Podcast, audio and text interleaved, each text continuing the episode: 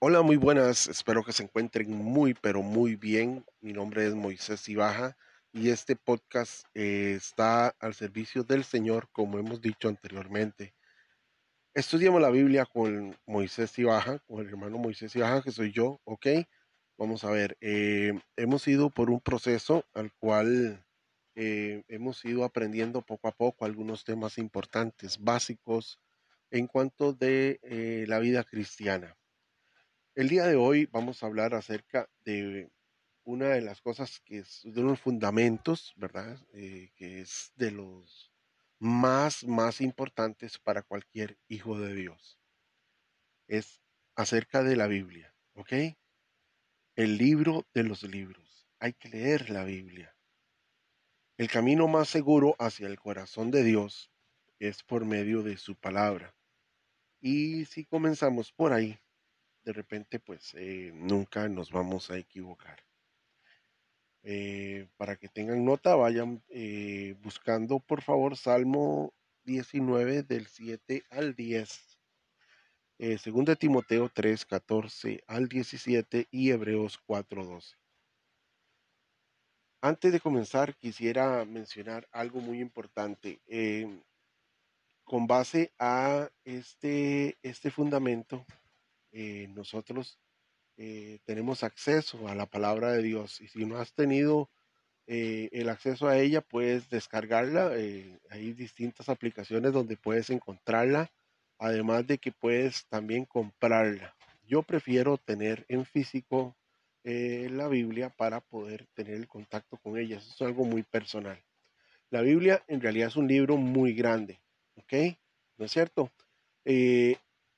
Y, sí, eh, como sería lógico, uno podría empezar a leerlo desde el principio, ¿verdad? Desde el puro inicio. Digamos que empezando con el Génesis. Eh, eso es lo que uno haría de repente con cualquier otro libro. Uno agarra un libro cualquiera y no va a empezar desde atrás hacia adelante. Eso cuesta mucho que ocurra. A menos de que andamos buscando algo en particular acerca de algún tema en específico. ¿Ok? Pero en el caso de la Biblia no. En el caso de la Biblia este, hay muchas formas de leerla. Eh, vamos a ver. Cuando yo empecé en esto de eh, la vida cristiana, cuando el Señor me arrastró hacia Él, ¿verdad? y me hizo su hijo, yo tuve una sed muy grande por leer la palabra de Dios, por conocer quién era Dios y qué había hecho Dios. Había escuchado muchas historias en Semana Santa con las películas y todo. Este, tuve muchas, mucha, digamos que mucha información alrededor de lo que podría ser Dios. Pero en realidad no le conocía bien. No le conozco bien hoy en día, de hecho. Por eso estamos constantemente estudiando y leyendo y repasando su palabra. Esto constantemente. ¿Ok? Eh, lo primero que me recomendaron fue que leyera eh, el libro El Evangelio de Juan, por ejemplo. Pero, ¿cuál es el problema de uno empezar a leer desde Génesis? En realidad no existe mayor problema, se puede empezar a hacerlo, pero el problema viene a ser a que cuando ya vayamos por Levítico o números, ¿verdad? Eh, ya eh, hemos perdido mucho del interés por leer la palabra. ¿Por qué? Porque no podemos comprender qué influencia tiene para nuestra vida, por ejemplo, el ritual de purificación de la lepra.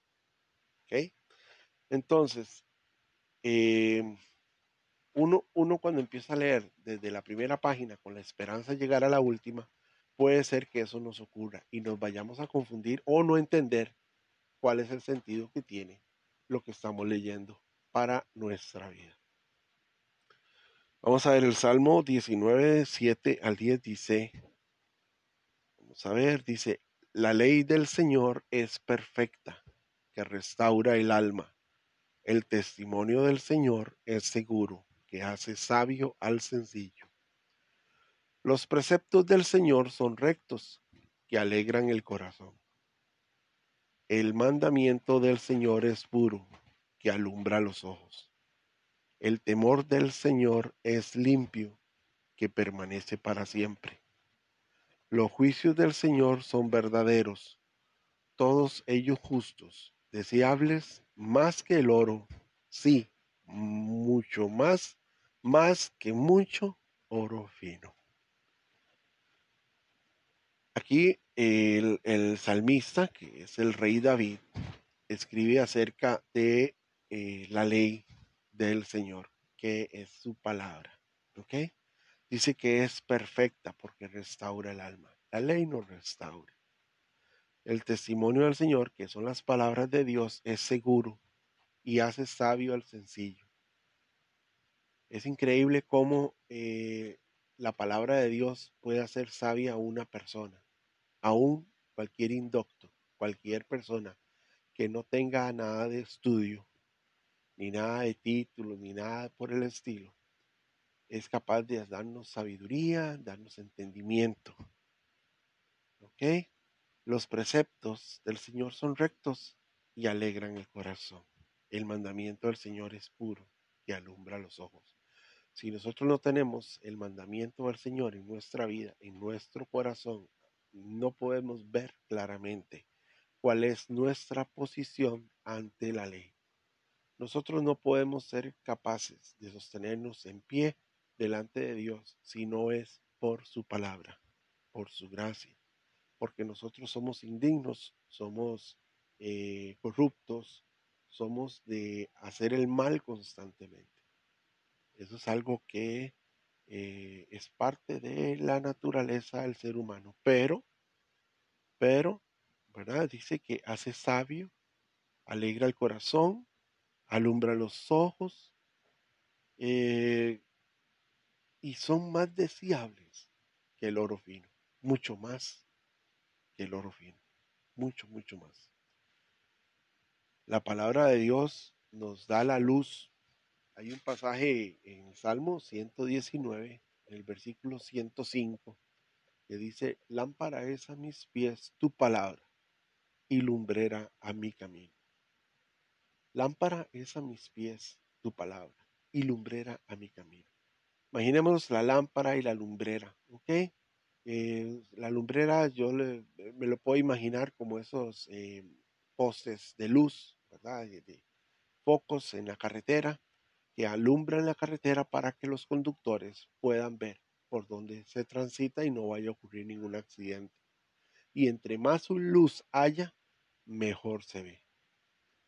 Esa luz eh, se enciende pues durante las noches o cuando ya la visión va siendo eh, reducida para que los conductores puedan apreciar el camino, que es lo que más importa.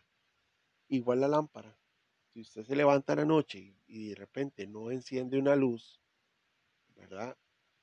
y, ojalá esté en un lugar que no sea habitual, que no sea su casa, porque podríamos decir que uno en la casa puede caminar a oscuras, porque usted sabe dónde están las cosas, cómo están y todo eso. Pero suponiendo que algún chiquillo llegó y puso una silla mal puesta, ¿verdad?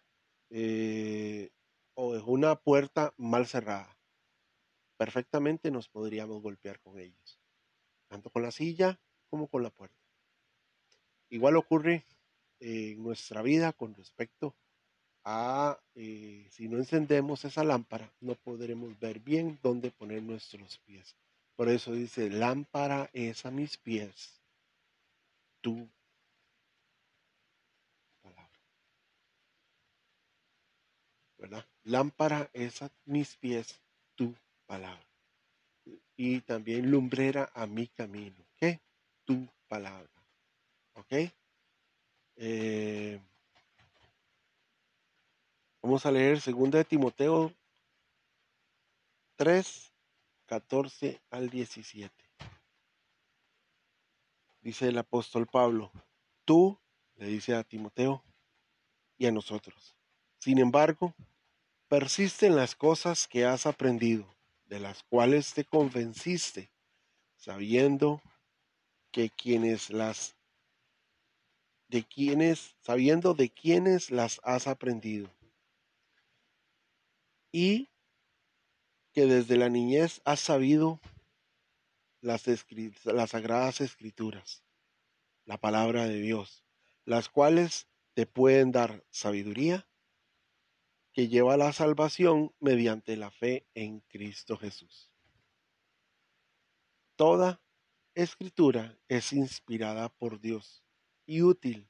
¿Para qué? Bueno, para enseñar, para reprender, para corregir, para instruir en justicia, a fin de que el hombre de Dios sea perfecto, equipado para toda buena obra. Qué interesante.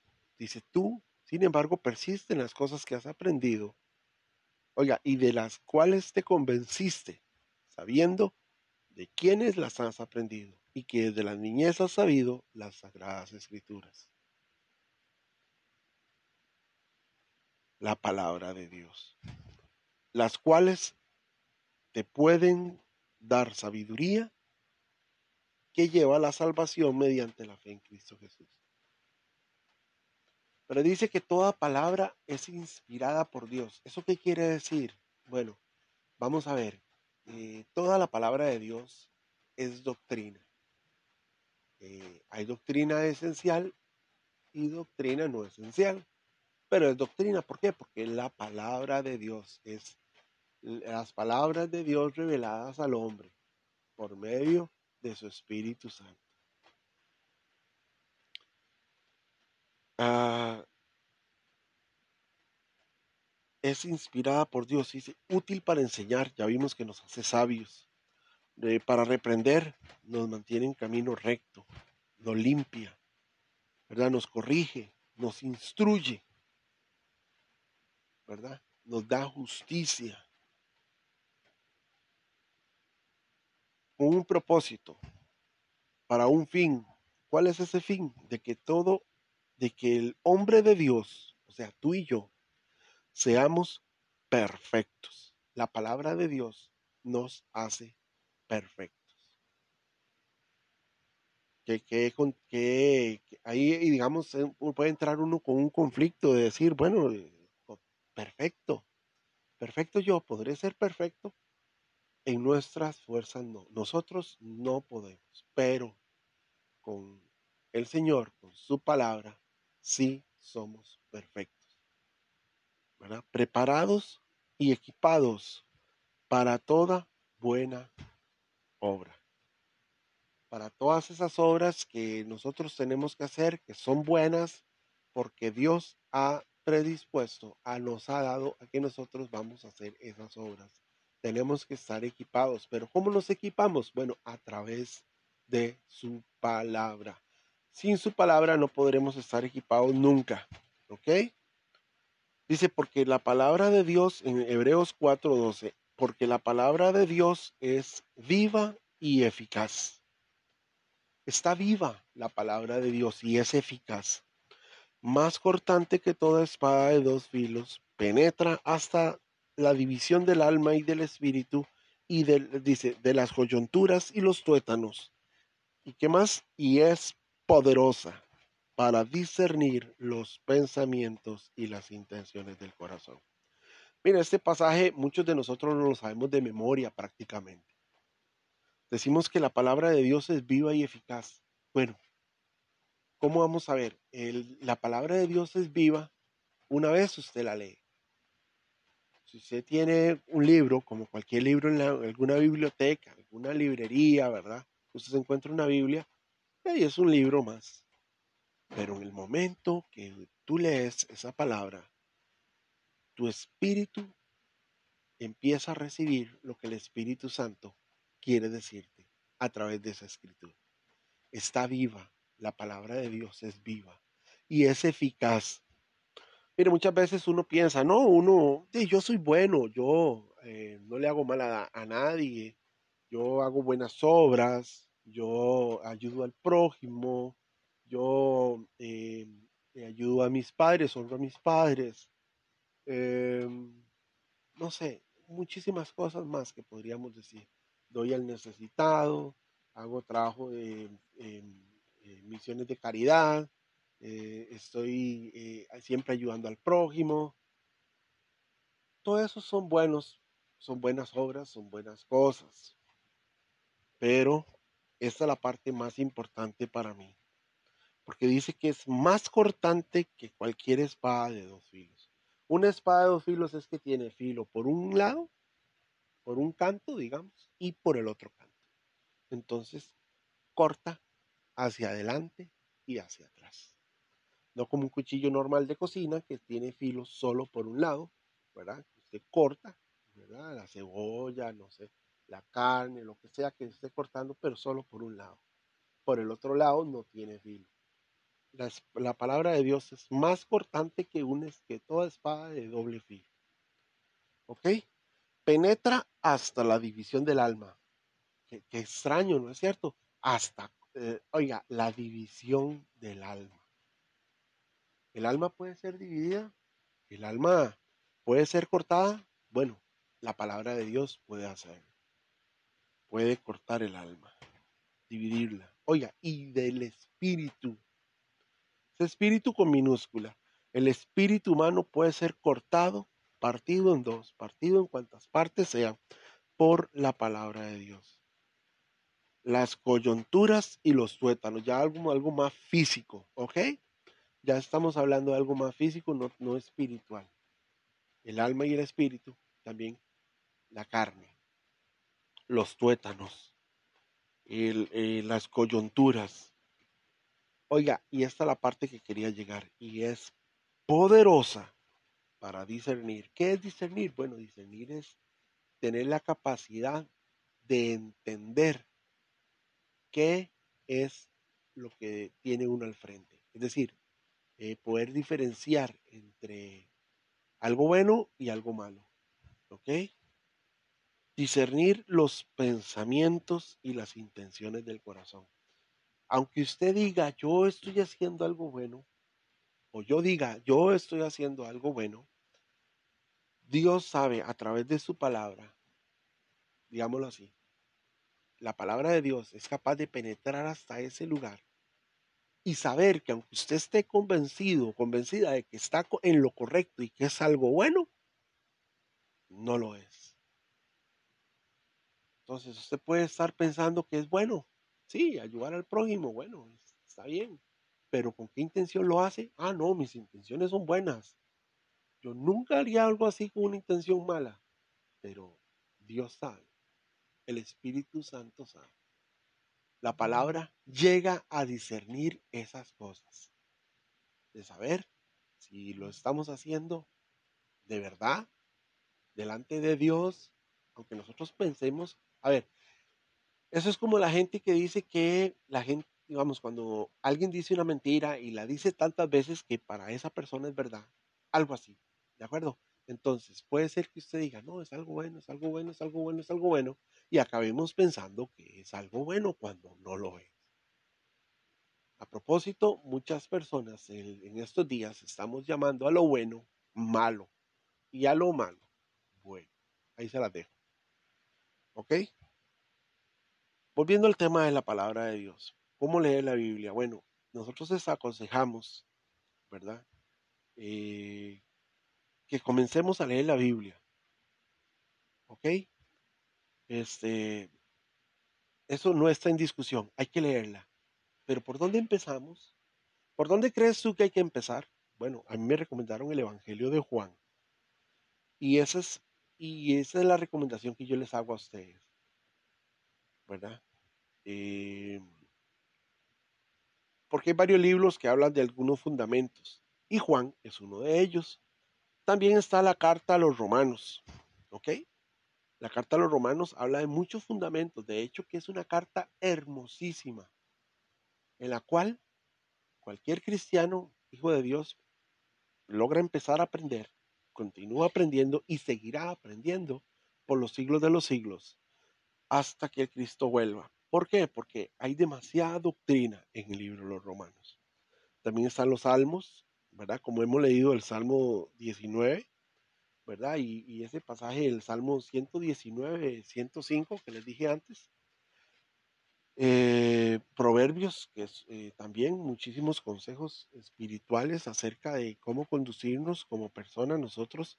Eh, es, importantísimo, ¿verdad? Que también podamos leerlo, ¿verdad? Ahora, si, queremos avanzar un poco más y hacerlo más eh, centralizado todo, podemos empezar a leer el Nuevo Testamento. Eh, ¿por, qué el, ¿Por qué el Nuevo Testamento y no el Antiguo Testamento? Bueno, porque en el Nuevo Testamento se confirma todo lo que está en el Antiguo. Prácticamente es una confirmación completa del Antiguo Testamento. Empezando desde Mateo, ¿verdad? Podemos leer todo lo que podamos eh, mientras entendamos, ¿de acuerdo? En el momento que no entendamos, eh, debemos hacer una, parada y devolvernos un poco a volver a leer. Si aún así no entendemos, pues entonces, eh, y hemos pedido la guía al Espíritu Santo para que nos diga qué es lo que quiere decirnos, este, podemos incluso buscar a otras personas que nos ayuden, por ejemplo, al pastor de nuestra iglesia, a los líderes de la iglesia. Es muy importante contar con la ayuda y el apoyo de alguien. ¿De acuerdo? En todo caso, eh, también estoy yo ahí para servirles. Si puedo hacer algo por ustedes en ese sentido, lo voy a hacer. Eh, vamos a ver no, no, ¿qué pasa? ¿Qué pasa si, si en, en, nuestro, en nuestra lectura leemos solo un versículo de la Biblia? Ok, vamos a leer la Biblia. Vamos a empezar con Mateo, digamos, pero solo vamos a leer solo un versículo o dos. No importa, no hay que tener ninguna clase de, de, de temor ni nada por el estilo. ¿Ok? Podemos leer uno o dos versículos por día, ¿verdad? Pero si los, si los eh, meditamos lo suficiente, si regamos es suficiente esa flor, ¿verdad? que hemos leído esos dos versículos eh, con, bastante oración y, y, pidiéndole al Señor que nos ilumine, que nos dé el mensaje de esos versículos, de esos versículos, dos, tres versículos, no sé cuántos,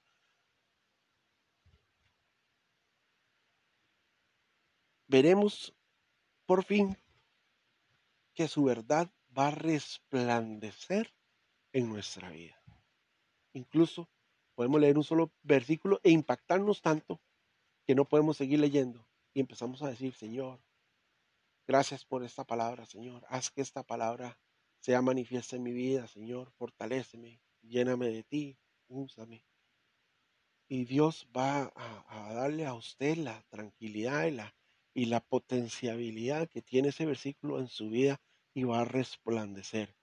Y a medida que nosotros vayamos leyendo, vamos, vamos a ir descubriendo que, bueno, el propósito por el cual leemos, que es el conocer a Dios, conocer aspectos, de, digamos, de la naturaleza de Dios, de acerca de su, su, su ¿cómo se llama? Eh, carácter, ¿verdad? todo cómo es Él, quién es Él, qué hizo Él, todo ese tipo de cositas las vamos a ir aprendiendo de una comprensión muy nueva, muy renovada del, del mensaje total de la Biblia. Así que de poco, pero más rápido lo que nosotros podamos pensar, podemos ir desarrollando una mente que piense como Dios. ¿Y cómo, sabré, cómo va a poder usted pensar como Dios? Diríamos que es imposible. Bueno, si conocemos su palabra, podemos saber cómo piensa Dios. Si conocemos eh, todo lo que está escrito, podemos saber, eh, digamos, si usted oye a alguien hablar y conoce lo que dice y cuándo lo dice y cómo lo dice y todo eso, usted poco a poco va a ir diciendo, sí, yo lo conozco. Yo conozco a esa persona, yo sé cómo piensa. ¿Por qué? Porque lo ha estado con él, ha andado caminando con él, ha andado escuchándole a él. Así pasa mucho con nuestros padres. Dice Ate Robertson, la Biblia nos da vida y esperanza para que la tierra se parezca al cielo y hace que nuestros corazones y hogares, hogares sean morada de Cristo. La Biblia es la que puede darle la paz y la tranquilidad a todos nosotros, haciendo que nosotros al conocerla podamos ver la tierra como si fuese el cielo. ¿ok? Pero aquí viene otra parte, que es donde podemos llegar a, empezar a flaquear, ¿ok? Y es esta. Si lo único que hacemos es leer la Biblia, corremos el riesgo de olvidar lo que hemos leído. Debemos reflexionar, como les decía antes, en oración, ¿verdad? Para que ella penetre en lo más profundo de nuestro ser. Y eso es lo que eh, vamos a tratar en el futuro eh, eh, mensaje, ¿verdad? Que hemos estado haciendo durante ya algún tiempo. Wow, he aprendido muchísimo el día de hoy. De verdad me siento súper agradecido con su compañía. Gracias por hacerse acompañar por mi persona. Y por favor, compartan este podcast con la mayor cantidad de personas posibles. Recordámonos siempre que la palabra de Dios nos lleva a la sabiduría. El temor del Señor nos lleva a su gracia, a su paz, a su amor, pero podemos conocerle a Él solo si conocemos lo que Él piensa y lo que Él dice. Y la única forma de hacerlo es a través de su palabra. Nadie tiene la autoridad para decir, eh, Dios dice esto si no está en su palabra. ¿De acuerdo? Si no está en su palabra, Dios no lo ha dicho. Si fuese que está en su palabra, es porque Dios lo dijo. Que Dios me los bendiga. Espero que se encuentre muy bien. Eh, compártanlo, como digo, suscríbanse al podcast para que le llegue todos los, contenidos que vayamos a subir. Espero que sea de mucho valor para ustedes este mensaje y que así lo puedan hacer llegar a otras personas. También les pido que por favor se suscriban a mi canal Estudiemos la Biblia con el hermano Moisés y baja en YouTube. ¿Verdad? Y le activen la campanita, por favor. Eso me ayudaría mucho, además de compartir y difundir los mensajes que hemos puesto ahí. Que Dios les bendiga nuevamente y que tengan una feliz tarde, noche o mañana donde quiera que se encuentre. Amén. Hola, muy buenos días, buenas tardes, buenas noches, cualquiera que sea la hora en que logres escuchar este audio. Mi nombre es Moisés Ibaja y este podcast está al servicio del Señor. Hemos emprendido un viaje, hemos estado en un, en un proceso de información, recordando para quienes ya tenemos algún tiempo de estar caminando junto con el Señor y también dando información para las quienes están empezando en este momento. Si sabes de alguien que esa es la condición en la que está, puedes compartir este audio con cualquier persona, ¿de acuerdo? Puedes enviárselo y puedes hacerlo partícipe de él. Ahora, si quieres también, puedes hacerte acompañar. ¿Para qué? Para que juntos podamos crecer en este camino, en esta aventura que es tan maravillosa. Bueno, pues eh, sin más que decir, por el momento vamos a continuar. Eh, hay, hay, situaciones en la vida en las que uno se puede estar enfrentando eh, ante alguna dificultad. O, qué sé yo, presenciamos muchas veces cosas que nos invitan a reflexionar acerca de nuestra vida, lo frágil que es, y eh, que en realidad somos impotentes ante muchas situaciones que nos puedan rodear en nuestra vida diaria. Por ejemplo, si Dios quiera que no, pero se prende fuego la casa, nuestra casa, o nos sorprende alguna tormenta, o vemos algún accidente de tránsito, o sufrimos algún accidente de tránsito, eh, recurrimos en una forma natural e instantánea a Dios. Ay, Dios mío, en nuestra expresión. Ay, Señor, ayúdame. Ay, Dios, Dios santo, ¿qué está pasando? Está temblando. O sea, todo ese tipo de cosas nos invitan naturalmente, ojo con la palabra natural, naturalmente a la oración. Entonces empezamos a, los que podemos invitar a Dios en medio de alguna emergencia, ¿verdad? Si nosotros hacemos y nos limitamos solamente a pedirle a Dios durante ese tiempo, vamos a ver, perdemos la, la, este, increíble, porque lo es, el increíble placer de conversar con Él. En cualquier momento podemos hacerlo. No importa, no necesitamos que venga una tormenta, no necesitamos que hayan accidentes de tránsito, no necesitamos que se prenda fuego nuestra casa. No necesitamos eso para poder conversar con Dios. La conversación con Dios es lo que nosotros llamamos oración. Y lo podemos hacer, como les digo antes, en cualquier momento, ya sea durante el día o durante la noche. Un fin de semana, en las vacaciones, mientras caminamos, mientras conducimos, mientras que eh, le vemos la televisión, en cualquier momento. Todo es cuestión de abrir nuestro corazón ante alguien que siempre, siempre, siempre tiene tiempo para escucharnos, alguien que siempre está atento a nuestras palabras.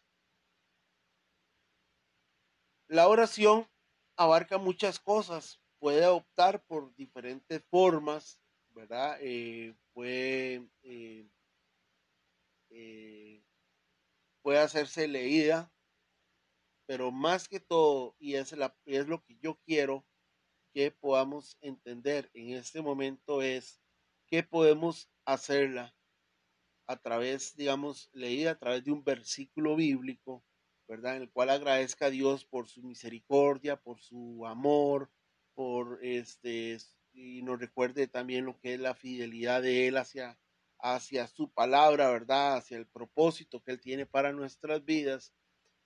O también puede ser espontánea. Espontánea en cualquier momento podemos empezar a hablar con Dios como ahorita lo estoy haciendo yo contigo, ¿de acuerdo? Podemos empezar a hablar con Dios, pues, así como hablas con un amigo, con un hermano, con tu mamá, con tu papá, con un hijo, con una hija, con, con cualquier persona, podemos entablar una conversación con Dios. Expresar lo que nuestro corazón siente a Él. Eh, también podemos en medio de la oración pedir por alguien, ¿verdad? Que necesite alguna intervención de Dios en su vida, algún familiar o algún amigo o algún conocido. Puede tratarse también de un pedido, podemos solicitar a Dios en oración algunas cosas, ¿verdad? Alabarle por su magnificencia, por su por lo que él es alabarle en todo momento. Una sonrisa también nos podemos reír mientras oramos y también llorar. Quizás podemos hacerlo también con los ojos abiertos o con los ojos cerrados. Es un momento para estar a solas, tú con Él, yo con Él. Y es una experiencia demasiado grande y muy bonita. El desarrollar una actitud de oración nos permitirá ser un poderoso guerrero. Eso es importante. En vez de un viajero sin rumbo. Cuando nosotros oramos, Dios nos va preparando, nos, da nos va fortaleciendo, nos va concediendo las cosas, nos va... Entonces vamos adquiriendo eh, la seguridad, la, la, la, la, la verdadera postura del Hijo de Dios. Es un guerrero muy poderoso por él. En vez de solamente andar de allá, así, ah, este, ando viajando, pero, pero sin rumbo, ¿verdad? Solamente un caminar podemos andar. Entonces, cuando desarrollamos una actitud de oración, siempre vamos a poder tener la capacidad de que Dios opere nuestra vida. Prácticamente la, oración, cuando, aun cuando parezca ir bien o cuando creas que todo está bajo control, hay que estar orando aún así. No solo cuando se nos complican las cosas, no solo cuando tenemos dificultades, sino más bien cuando podemos ir saliendo adelante.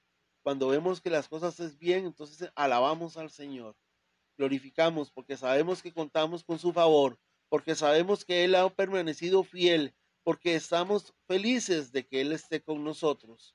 Mientras nosotros estemos en oración, Él nos llevará de la mano hasta su divina presencia. ¡Wow! Y estará a nuestro lado en todo tiempo y en cada uno de nuestros pasos. Andrew Murray dice, el poder del mundo eterno está en los pies de la oración, la esencia de la verdadera religión, el canal de todas las bendiciones. Vamos a buscar en el libro de Lucas, capítulo 18, del 1 al 8. Y primera de Juan, capítulo 5, 14 y 15. Además, cerrando Mateo 7, 7. ¿Ok? Lucas 18, 1. Vamos a buscar Lucas 18, 1. Por aquí, a ver. Mientras tanto, les puedo decir que pueden nuevamente, vamos, compartir esta información con otras, con otras personas. Sientas en libertad de hacerlo. Si tienes a bien, puedes buscar también nuestro canal en YouTube. Estudiemos la Biblia, mi hermano Moisés Baja y suscribirte. Ahí encontrarás información eh, semejante a esta, porque hemos también establecido ese rumbo ahí. Y también hay otros mensajes, hay otras, eh, otros estudios bíblicos pequeños que hemos hecho y vamos a ir profundizando. También puedes compartir y darle me gusta. Bien, vamos a ver. Eh, Lucas, en otro lado. Lucas 18. ¿Ok? Del 1 al 8. Dice así. También, esa es la parábola de la viuda y el juez injusto. ¿De acuerdo? Dice así. También les refirió Jesús una parábola sobre la necesidad de orar siempre y no desmayar. Entonces, sobre la necesidad de orar siempre y no desmayar, ¿verdad? Es importante. Diciendo, había en una ciudad un juez, que había un juez, que ni temía a Dios ni respetaba a hombre. Wow. Eso es que este juez no tenía ninguna clase de consideración hacia la gente, ya sea importante o no. A él no le importaba quién fuera, simplemente no les consideraba. ¿Ok? Había también en aquella ciudad una viuda.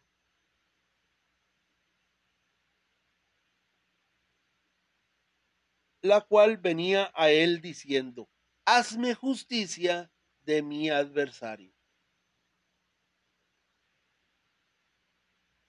Entonces, bueno, aquí vemos que una viuda se acercaba siempre a ese juez a pedirle justicia en contra de alguien que le adversaba.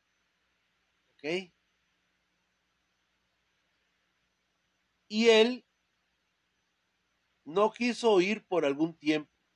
Es decir, se hacía el que no era con él, no le importaba mucho lo que esta viuda dijera. Entonces no le prestaba atención, no le hacía caso.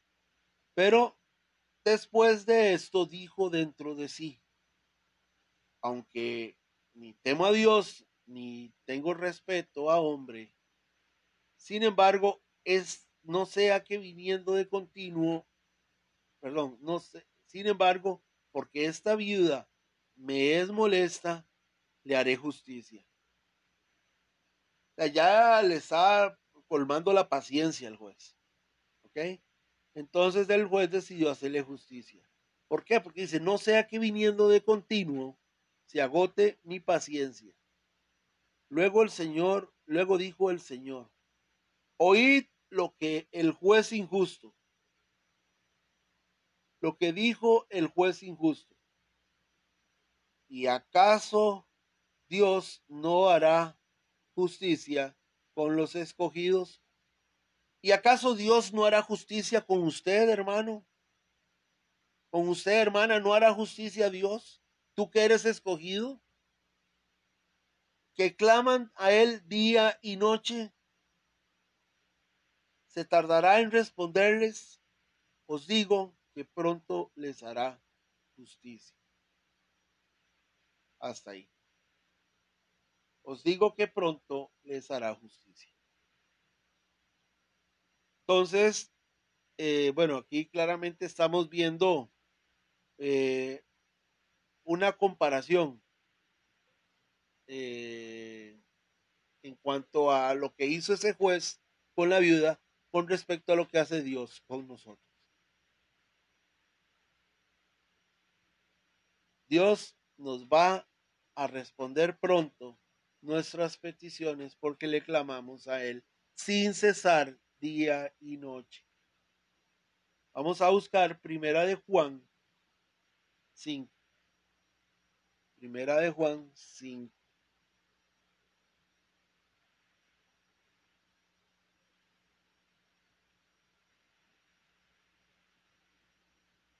Dice así. Y esta es la confianza que tenemos delante de Él, que si pedimos cualquier cosa conforme a su voluntad, Él nos oye. Y si sabemos que Él nos oye en cualquier cosa que pidamos, sabemos que tenemos las peticiones que le hemos hecho. Primera de Juan 5, 14 y 15. Y esta es la confianza que tenemos en Él, que si pedimos cualquier cosa conforme a su voluntad, Él nos oye, Él nos presta oído, Él está atento a escucharnos. Y si sabemos que Él nos oye en cualquier cosa que pidamos, sabemos que tendremos las peticiones que le hemos hecho. Si Él nos oye en cualquier cosa que pidamos, vamos a saber y tener fe y confianza de que será hecho lo que hemos pedido.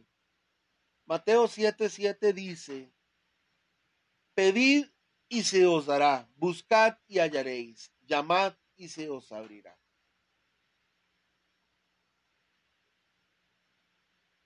Qué tremendo. Pedid y se os dará. Buscad y hallaréis. Llamad y se os abrirá. Nosotros pedimos, nosotros buscamos y nosotros hallamos. Y llamamos, perdón. Y Dios responde a nuestra petición. En todo tiempo, en todo lugar, la oración es un pilar fundamental de la vida de cualquier hijo de Dios, de cualquier cristiano. Porque somos hijos de Dios, Dios nos va a guiar en la oración para pedir lo que es conforme a su voluntad para que Él pueda hacer lo que tiene pensado hacer con nosotros. Hermano, hermana, yo te invito a que estés en una oración constante, sin cesar. Haz la prueba. Ponte en el camino de la oración desde que abres tus ojos en la mañana y hasta que los cierras en la noche. Ponte en oración constante para que vea cómo tu espíritu se va fortaleciendo y vas creciendo en gracia, vas creciendo en conocimiento, vas creciendo como hijo de Dios, fortalecido como un poderoso guerrero, como lo hablamos antes. La oración nos ayuda a poner en palabras nuestros pensamientos y así sentir el amor profundo del Padre. Ese es uno de los objetivos de la oración. Si anotas los temas de la oración, te aseguras de que queden registrados y no lo olviden. Si nosotros anotamos los temas de nuestra oración, van a estar registrados y lo que eh, usted anota, muy difícil lo va, a olvidar, porque va a también tener el acceso directo a lo que usted anotó.